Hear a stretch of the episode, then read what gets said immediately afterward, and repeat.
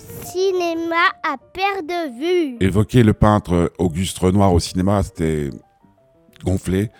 Gilles Burdos l'a fait à travers un film qu'on verra au début de l'année 2013 avec euh, Michel Bouquet dans le rôle d'Auguste Renoir, on se serait douté.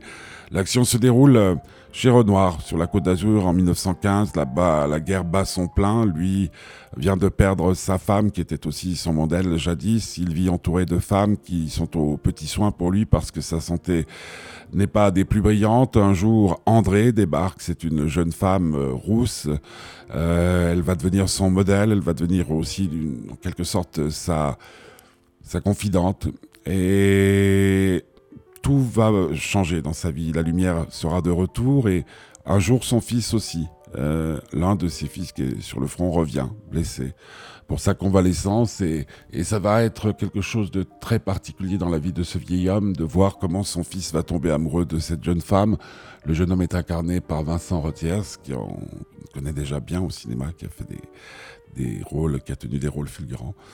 Euh, tout se déroule au soleil, la plupart du temps, même si je crois qu'à certains moments il y a un petit peu de pluie.